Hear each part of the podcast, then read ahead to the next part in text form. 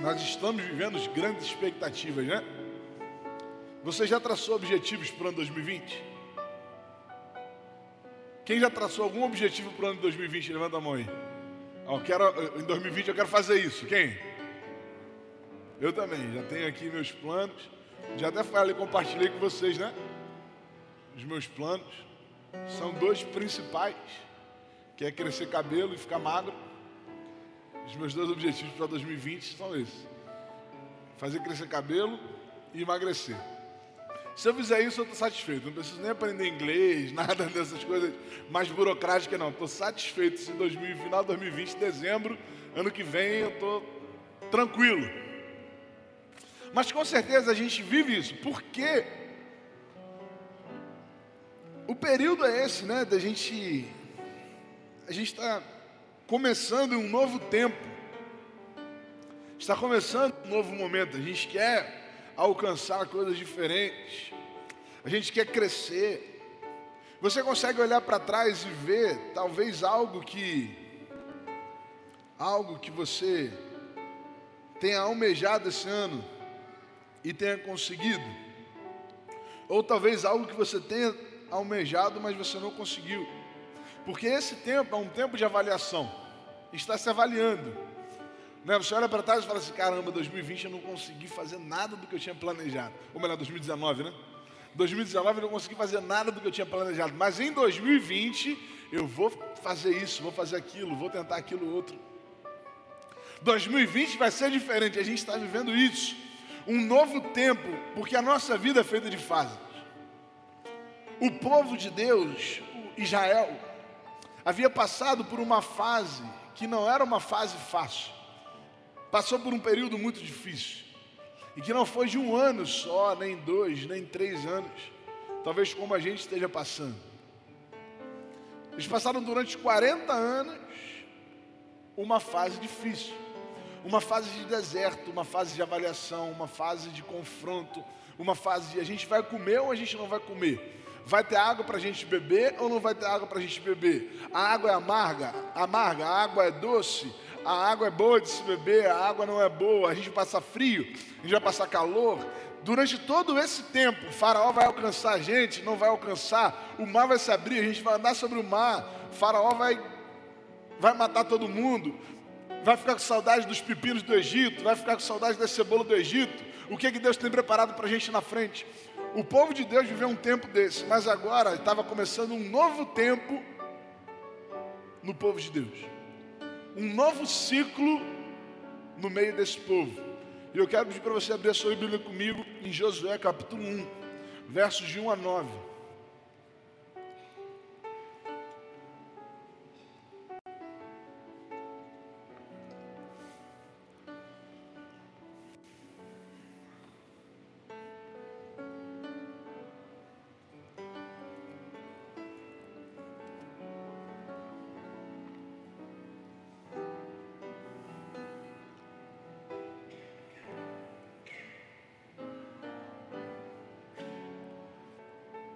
Nossa projeção, a gente pode fazer por ali. Nós vamos ler até o verso 9. Depois da morte de Moisés, servo do Senhor, disse o Senhor a Josué, filho de Num, auxiliar de Moisés: Meu servo Moisés está morto. Agora, pois, você e todo este povo preparem-se para atravessar o rio Jordão e entrar na terra que eu estou para dar aos israelitas.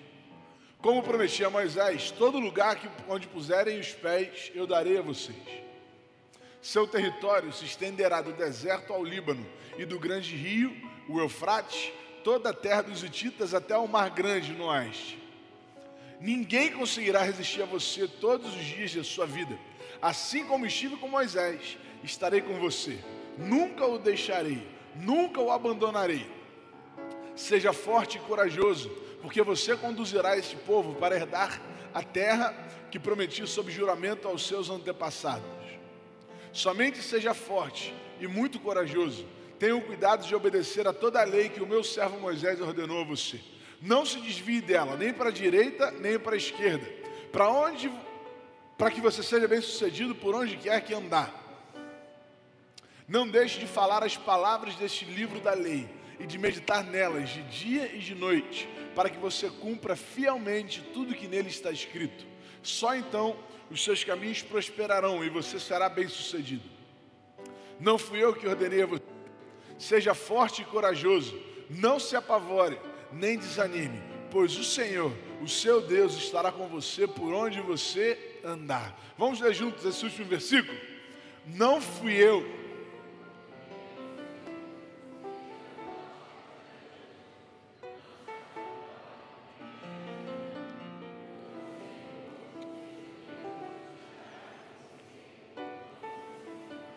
Ficou mais ou menos, irmão. Pode ficar melhor. Vamos ler mais uma vez, só que com vontade agora. Crendo nisso aí. Vamos lá, vai. Vamos juntos. Não fui eu que ordenei a você.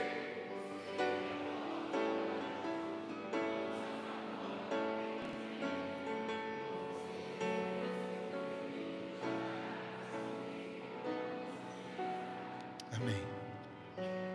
Quero pensar com você sobre esse novo momento que o povo de Israel estava vivendo. Nós estamos para viver um novo momento. Esse é o último, é o último culto de dez e meia do ano. Né? Então a gente está tá encerrando um tempo para começar um novo tempo, porque a vida é assim. A vida é feita de ciclos. Né? Eu quero trazer um pouquinho de volta o que eu falei no último DIP desse ano, que a vida ela é feita de ciclos o tempo inteiro. O tempo todo a vida é feita de ciclos. É, é muito importante quando a gente consegue discernir os ciclos. Porque quando as coisas estão boas, parece que aquele ciclo nunca vai acabar. Eu vou te dar um exemplo. Algum irmão aqui, algum irmão conhece, mas quantos irmãos aqui conhecem um homem chamado Rodolfo Abrantes? Quem já ouviu falar nesse cara? Levanta a mão aí. Quem conhece a história do Rodolfo aí? Quem conhece o Rodolfo sabe a história dele, né? O Rodolfo, ele era vocalista de uma banda chamada Raimundos. E talvez o Raimundos você tenha escutado falar alguma vez. O Rodolfo era vocalista da banda Raimundos. E lá no início dos anos 2000, eles estavam fazendo muito sucesso. Muito sucesso. Só que Deus foi lá no Rodolfo e falou com ele. E no auge do sucesso do Rodolfo, ele abriu mão de tudo para poder viver aquilo que Deus estava colocando no coração dele. Ele se converteu. Então ele abandonou a banda e seguiu a, a vida cristã. Quando as pessoas olham para trás e falam assim, cara, o Rodolfo largou o Raimundos no auge. Parecia que esse auge do Raimundos na época nunca iria acabar, sabe? Parecia que seria um auge eterno. Por quê? Porque o ciclo acabou no momento que estava tudo bem. Quando o ciclo acaba no momento que está tudo bem, parece que vai continuar sempre assim. Mas na verdade não, com certeza a imagem deles iria se desgastar com o passar do tempo. E eles seriam talvez uma CPM 22, no máximo Charlie Brown Jr. mais para frente. Porque a vida é feita de ciclos. Ciclos que começam e se encerram. Por melhor que seja, a vida é assim. Se você olhar para o passado, com certeza você vai conseguir identificar isso na sua vida. Ciclos que marcaram a sua vida e que eles são importantes justamente porque começaram e acabaram. Por exemplo, quem lembra da época do colégio aí e gosta da sua época do colégio? Alguém? Eu estou levantando minha mão. Eu falo assim, caramba, que saudade da minha época do colégio. Esse, essa semana, ontem eu mandei mensagem no meu grupo aqui do colégio. A gente tem um grupo e com o passar do tempo a gente só manda mensagem em aniversário, né?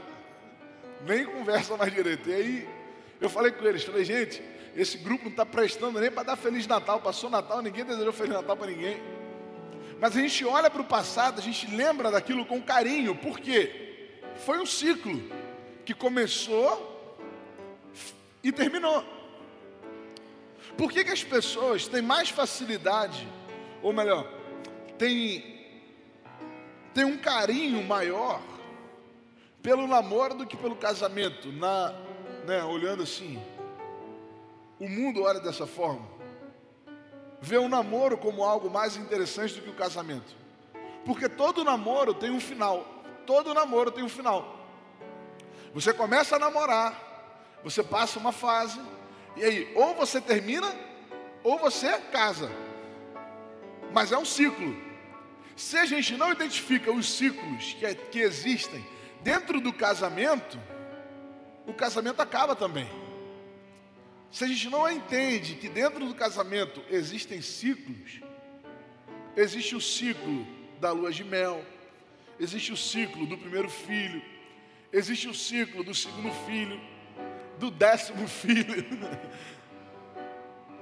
existe o ciclo dos netos. Ciclos.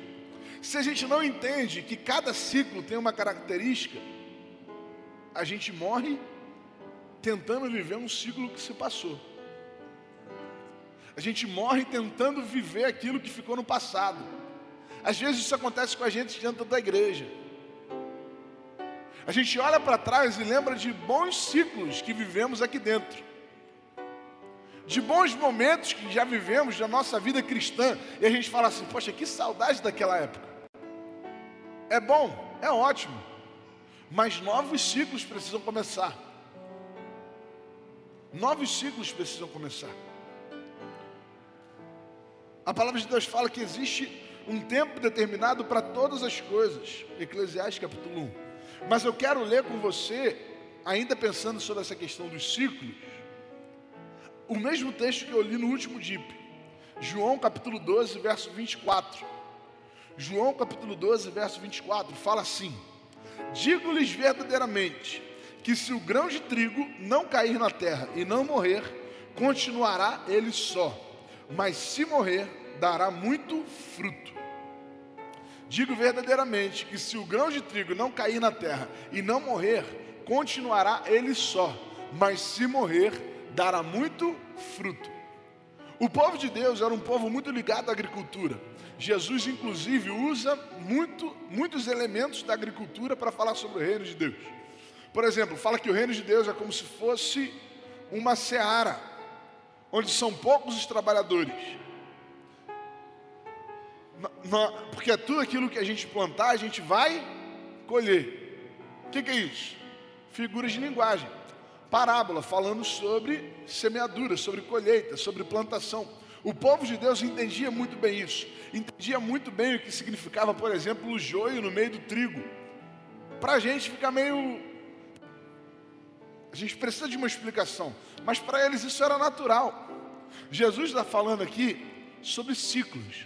Na verdade, está falando aqui agora sobre a própria vida. Ele está falando assim: olha, está chegando o tempo que eu vou morrer, mas eu preciso morrer para que vocês floresçam. Eu preciso encerrar meu ciclo para que vocês comecem o ciclo de vocês. Os discípulos Viveram três anos com Jesus e foram anos intensos, foram anos importantíssimos, mas eles precisavam agora pegar o fruto, ou melhor, a semente desse ciclo, para semear no ciclo seguinte, porque toda colheita gera frutos, e todos os frutos precisam gerar sementes que serão plantadas, serão investidas no ciclo que se inicia. Olha para trás agora, olha para 2019. Um ciclo que se encerra. E eu quero te perguntar: quais as sementes você tem na mão para semear no ciclo que está começando agora? No ciclo que começa essa semana, quais são as sementes, quais são os frutos que você pode usufruir? Quais são os frutos, usando realmente querendo ser redundante, quais são os frutos que você pode desfrutar no ano de 2019, que vão gerar sementes para você plantar no ano de 2020.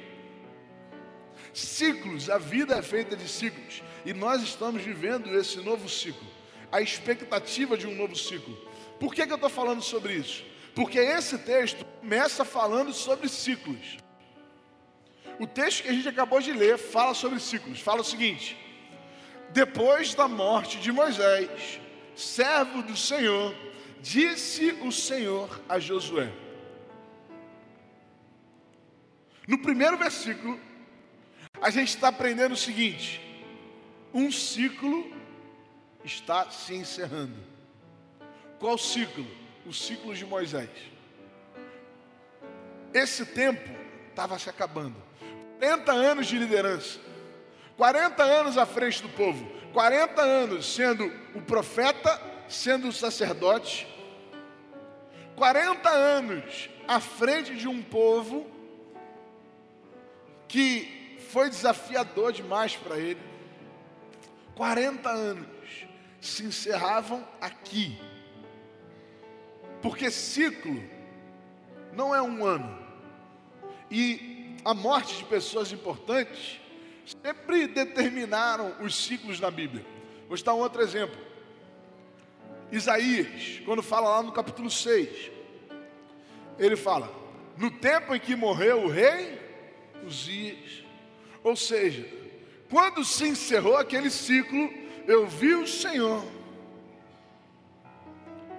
Elias foi transladado para que o ciclo dele se encerrasse e começasse o de Eliseu. Porque nós precisamos entender isso, que a nossa vida é feita de ciclos, e ciclos que não são fáceis, nem sempre são fáceis de a gente identificar.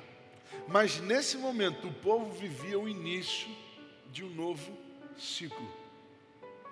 Assim como nós estamos vivendo agora. Não existe mais nada que você possa fazer em 2019, irmão. A menos que você possa resolver tudo em 48 horas. Não tem mais nada que você possa fazer em 2019. Você não pode mais aprender inglês. Não dá mais tempo de você emagrecer e nem você fazer crescer cabelo. Não dá mais. 2019 acabou. Começa um novo ciclo, um novo tempo. E o que é que você está fazendo com tudo que você aprendeu? Josué, Josué viveu esse ciclo junto com Moisés. Quem era Josué? Josué era alguém que tinha uma missão. E depois de todos esses anos ao lado de Moisés, depois de ter desfrutado, ter, ter aproveitado dos frutos que Moisés tinha dado a ele, agora ele estava com as sementes para plantar no novo ciclo que começava. Agora ele era o responsável, não era uma missão fácil, porque abre a Bíblia aí, Projeta, por favor, Carol. Deuteronômio, capítulo 34, verso 10 ao 12. Olha o que, que a Bíblia fala sobre Moisés.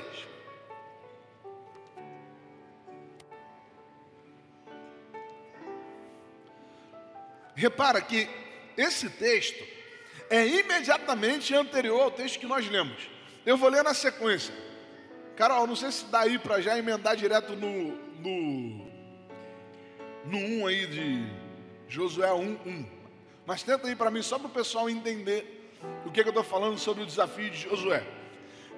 Em Israel nunca mais se levantou profeta como Moisés, a quem o Senhor conheceu face a face. O que fez todos aqueles sinais e maravilhas que o Senhor o tinha enviado para fazer no Egito, contra Faraó, contra todos os seus servos e contra toda a sua terra. Pois ninguém jamais mostrou tamanho poder como Moisés, nem executou os feitos temíveis que Moisés realizou aos olhos de todo Israel. Depois da morte de Moisés, servo do Senhor, disse o Senhor a Josué, filho de Num, auxiliar de Moisés. Aqui começa o texto que nós lemos. Mas você consegue ver o que, que antecedeu esse texto? A Bíblia fala assim: Nunca houve ninguém como Moisés. Nunca ninguém falou com Deus face a face. Nunca ninguém fez o que Moisés fez. Mas agora Josué assumiu o comando. Olha o tamanho do desafio que Josué tinha pela frente, irmão. Olha o tamanho do desafio que Josué tinha nas mãos. Olha a semente que Josué precisava plantar. Olha o trabalho que Josué precisava continuar. Olha o que Josué precisava fazer. Mas ele tinha um desafio. Qual?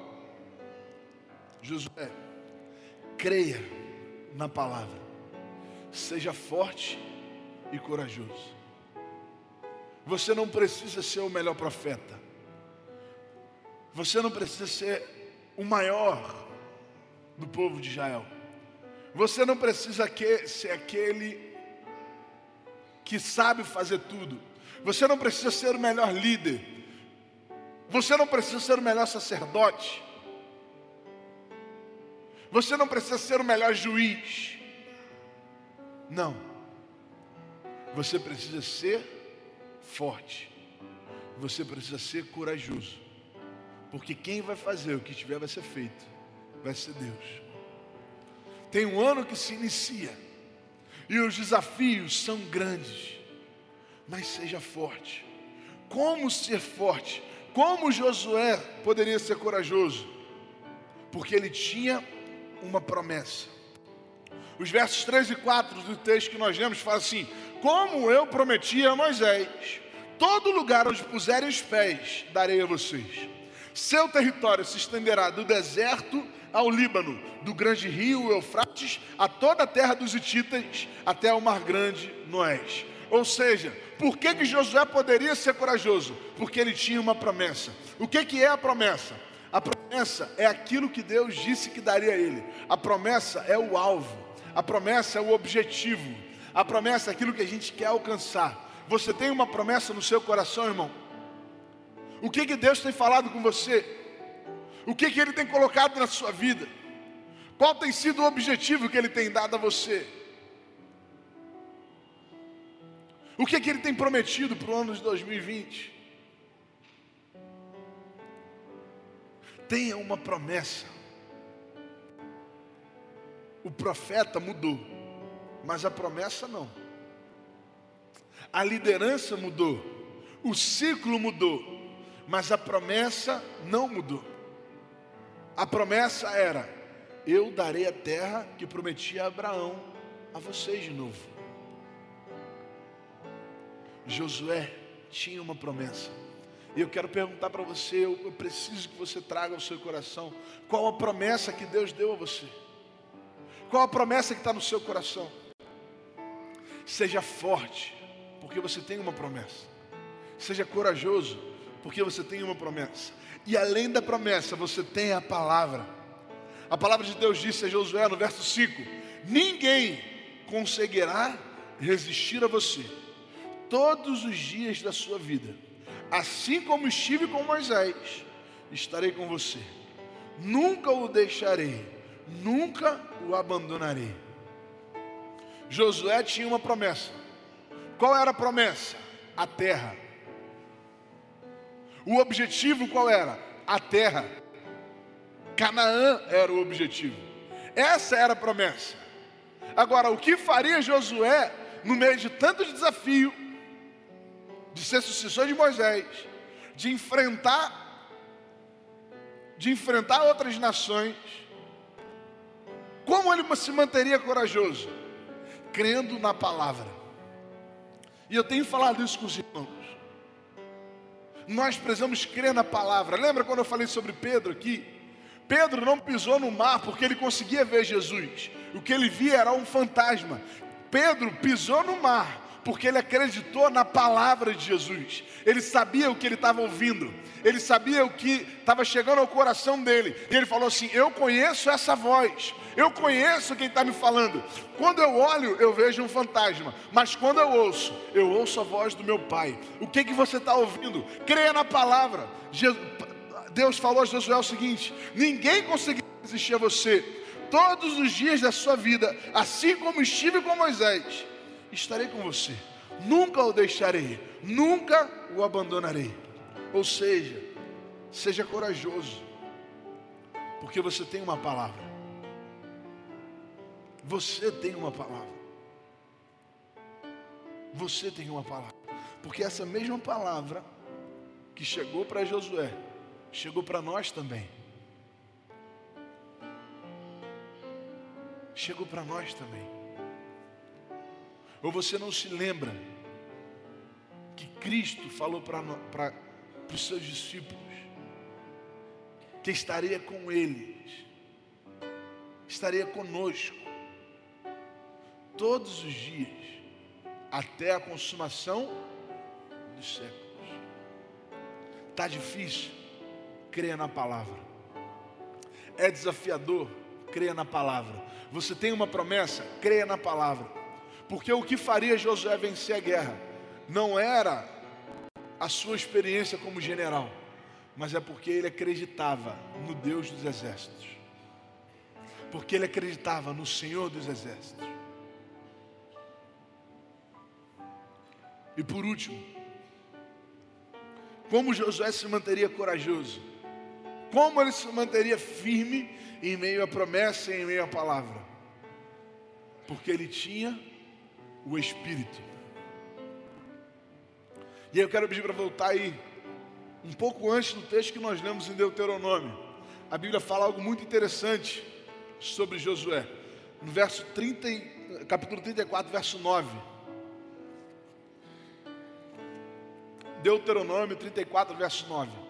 Ora, Josué, filho de Num, estava cheio do quê? Vamos ler junto comigo, irmão, vamos junto, vai.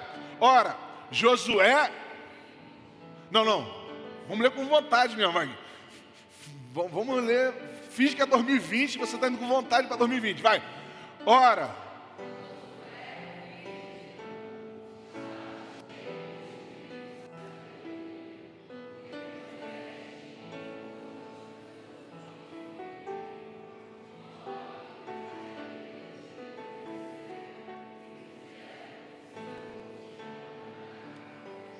Josué tinha, tinha o que, irmão, que Josué tinha? Espírito de sabedoria. Espírito de sabedoria. O que é espírito de sabedoria, irmão? É um dom? O que é espírito de sabedoria? É, é uma. É, um, é, uma, é uma atitude? Não. A Bíblia não está falando sobre um dom que Josué tinha aí. A Bíblia não está falando aí sobre uma, uma capacidade que ele, que ele estudou e desenvolveu. A Bíblia não está falando sobre o tempo que ele ficou treinando para ter sabedoria. A Bíblia não está falando aí sobre os livros que ele leu. A Bíblia está falando aí sobre o Espírito do Senhor. Está falando aí sobre o Espírito Santo. Porque o Espírito Santo não foi inventado no Novo Testamento. O Espírito Santo estava na criação, amém? E se ele estava na criação, ele também estava no Antigo Testamento. E como eu já falei aqui para os irmãos, mas eu vou relembrar, no Antigo Testamento, a função do Espírito Santo era pontual, o ministério do Espírito Santo era pontual. Ele vinha fazer alguma coisa e se retirava. Ele vinha cumprir um propósito e se retirava. Por exemplo, Davi, quando tocava a harpa para Saul, o Espírito Santo vinha sobre ele e acalmava o espírito que estava em Saul. Sansão, quando teve seu cabelo cortado, a Bíblia fala que o Espírito do Senhor se retirou dele. E quando ele estava lá, preso pelos filisteus, amarrado pelos filisteus, ele fez uma oração: Senhor, me dá de novo o teu Espírito. E o Espírito Santo veio sobre Sansão e ele teve força de novo, porque não eram os cabelos que davam força para Sansão, mas era o Espírito. O Espírito estava sobre Josué, não estava sobre o povo. Não é como agora, que eu falo com você, o Espírito Santo está sobre você. Amém? Você crê nisso? Quantos aqui são selados pelo Espírito Santo? Amém. Amém. Nós somos selados pelo Espírito Santo. Cremos que Jesus é o nosso Salvador. Quando aceitamos Ele como Senhor e Salvador, o Espírito Santo nos marca, nos cela. Nesse tempo, não. Nesse tempo, não. Nesse tempo, o Espírito vinha e se retirava.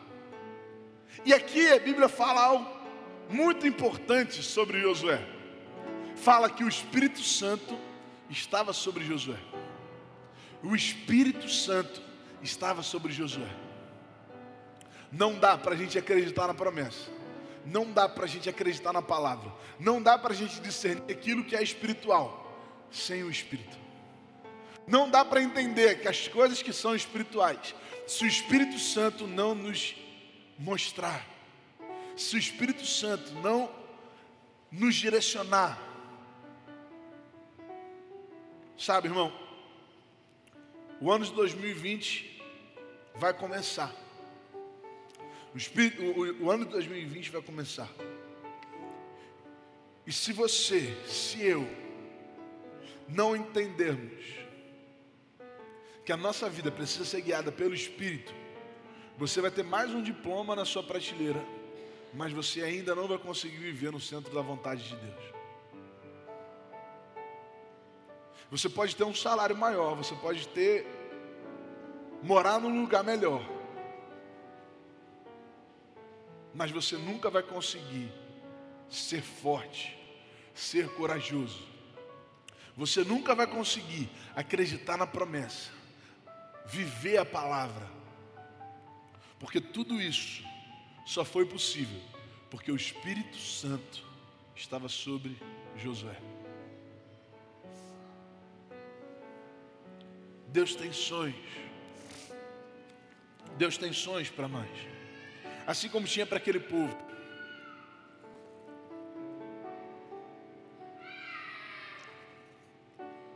Enquanto Deus planejava para eles, enquanto Deus planejava para eles uma vida em Canaã, eles estavam com saudade do ciclo que viveram no Egito.